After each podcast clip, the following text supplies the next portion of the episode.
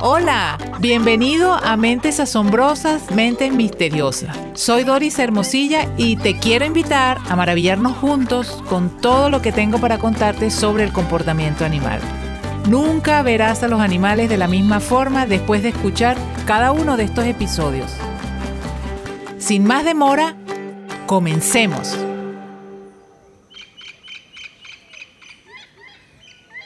Hay muchas cosas asombrosas acerca de lo que se ha descubierto en cuanto a comportamiento animal. Y creo que enterarme de que en algunas especies se ha determinado que los padres enseñan a sus hijos un sonido que equivale a su nombre es para mí uno de los descubrimientos más increíbles. Bueno, también aquel de la existencia del pesimismo y optimismo en el mundo animal. Ah, y también cuando... Bueno, no, no, no, no, mejor no sigo porque son muchas las cosas en el mundo de la mente y comportamiento animal que a mí me resultan fascinantes. Pues sí, prácticamente es como lo que hacemos los humanos con nuestros hijos. Le ponemos un nombre que los identificará. Esto en la naturaleza es lo que se conoce como llamada identitaria. En loros de vida salvaje se han estudiado los pichones que desarrollan llamadas individuales únicas, aprendidas de sus padres. Estas llamadas ayudan a los individuos a distinguir vecinos, compañeros, sexos y tendrían las mismas funciones para lo que sirven los nombres entre los humanos. Los investigadores que desarrollan muy buenos oídos para evaluar vocalización de loros y utilizan la tecnología para estudiar grabaciones, revelan que los sonidos que hacen los loros son más organizados y significativos de lo que nos parece al resto de los mortales con un oído no tan entrenado.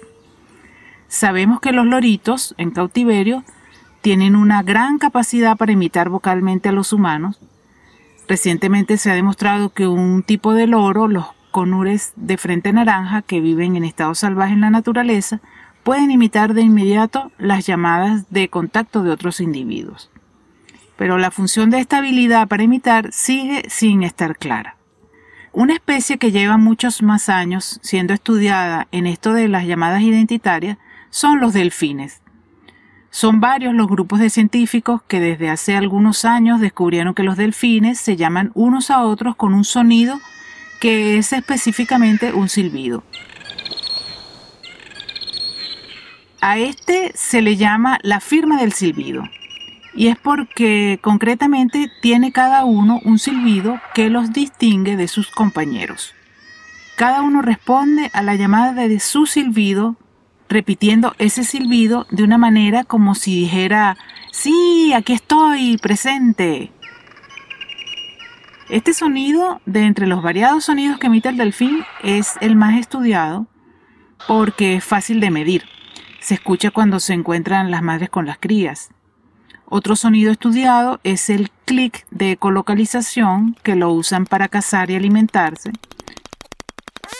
Hay otro que es un tipo de zumbido que los machos usan para estimular a, a las hembras durante el cortejo. Y otro que es explosivo, son más difíciles de estudiar porque no son fáciles de medir, y, pero van acompañados de un lenguaje corporal y es visto en casos en que se resuelven conflictos. Muchos de los sonidos son ultrasónicos y se pueden captar con aparatos. El investigador Vincent Janik, junto a su grupo, monitorearon a un grupo de delfines salvajes y grabaron el silbido de firma de cada animal, reproduciendo posteriormente los sonidos de ellos y de otros grupos de delfines, pero únicamente respondieron al silbido de ellos. También se ha determinado que los delfines pueden reconocer silbidos de sus antiguos compañeros. Esto se ha podido estudiar claramente con delfines que viven en acuario. Tienen un especial talento para el reconocimiento social a través del silbido que los identifica y además recordarlo por muchas décadas, lo cual pone de manifiesto, además de su estupenda memoria, le hacen la competencia a los elefantes. Para establecer ¿Cómo debían los delfines podrían recordar a sus antiguos compañeros? El doctor Jason Brock de la Universidad de Chicago recogió datos de 53 delfines nariz de botella en seis instalaciones como zoológicos y acuarios donde tienen delfines cautivos. Este estudio ha sido posible hacerlo con animales en cautiverio porque se conoce cuánto tiempo han estado separados, tomando en cuenta cuando fueron cazados y luego distribuidos a los zoológicos y acuarios. Estudios como este que les voy a comentar son útiles desde el punto de vista científico por los descubrimientos que se hacen. Y lo deseable es que con lo que se descubra podamos hacer algo constructivo. Sin embargo, en verdad espero que más pronto que tarde no haya la posibilidad de hacerlos. Me refiero a hacerlo con animales cautivos, en zoos o, acuarios porque más allá de los sorprendentes resultados, es mucho lo que se ha podido investigar con los delfines en estado salvaje, con la mínima intervención del humano en su mundo. Así es como debería hacerse siempre. Imagino que estarás de acuerdo conmigo, si nos ponemos en el lugar de estos maravillosos animales. Pues bien, determinar si los delfines reconocían a sus antiguos compañeros requirió una comparación metódica de cómo respondieron a las llamadas de los individuos que les eran familiares frente a las llamadas que pertenecen a delfines que nunca habían conocido. Los estudios iniciales mostraron por una parte que los delfines se aburren soberanamente al escuchar silbidos de firmas de individuos que no conocen y no respondían de ninguna forma. Una indiferencia total. Una vez que se habituaron a las llamadas desconocidas, Brooke emitió las grabaciones que sospechaba si reconocerían. Estas llamadas no solo animaron a los delfines, sino que provocaron su respuesta inmediata. Cuando escuchan un delfín que conocen, a menudo se acercan rápidamente a la fuente del sonido de la grabación. A veces rondaban, silbaban, tratando, sabes, de conseguir que silbara de nuevo. En un ejemplo notable, Brock reproduce una grabación de un delfín hembra llamada Ali, que actualmente vive en el acuario de Brookfield para comprobar si Bailey, una hembra que está actualmente en las Bermudas, pero que convivió con Ali en los Cayos de Florida 20 años atrás, la reconocía. Bailey seguía reconociendo la grabación de El silbido de Ali. Hallazgo de este tipo fue lo que llevó a Brock a concluir que los delfines mantienen recuerdos para toda la vida de los silbidos de los demás. Dicen los investigadores expertos que, por ejemplo, poder llamar a un delfín por su nombre podría ser crucial en una situación en la que estalla una competencia entre dos grupos de delfines machos y falta un miembro de un grupo. Uno de los grupos de delfines podría llamar con el silbido característico al delfín desaparecido para solicitarle ayuda. Ahora, algo realmente novedoso es lo que ocurre con la investigación de la doctora Hersing en las Bahamas con un grupo de delfines en estado salvaje.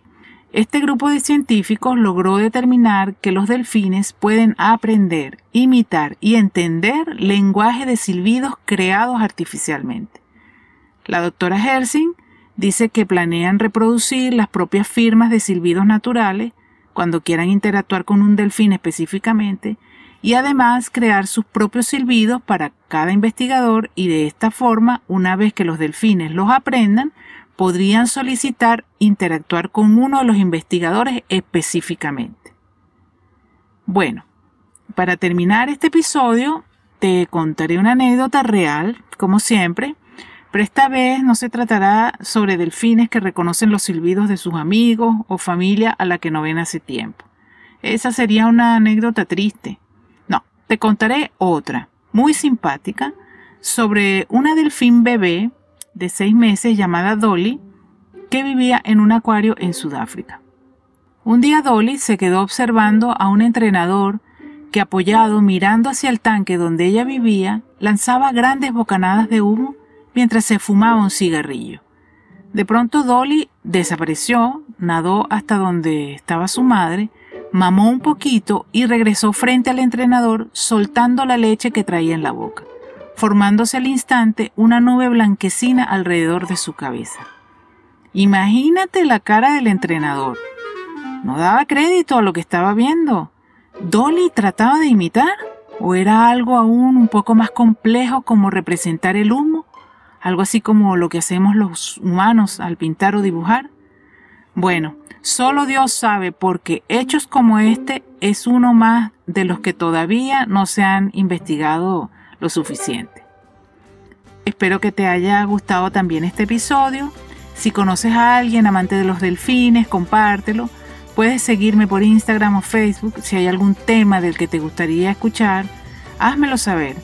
Te invito a maravillarnos juntos con todo lo que tengo para contarte acerca del comportamiento animal. Nunca verás a los animales de la misma forma después de escuchar cada episodio. Chao.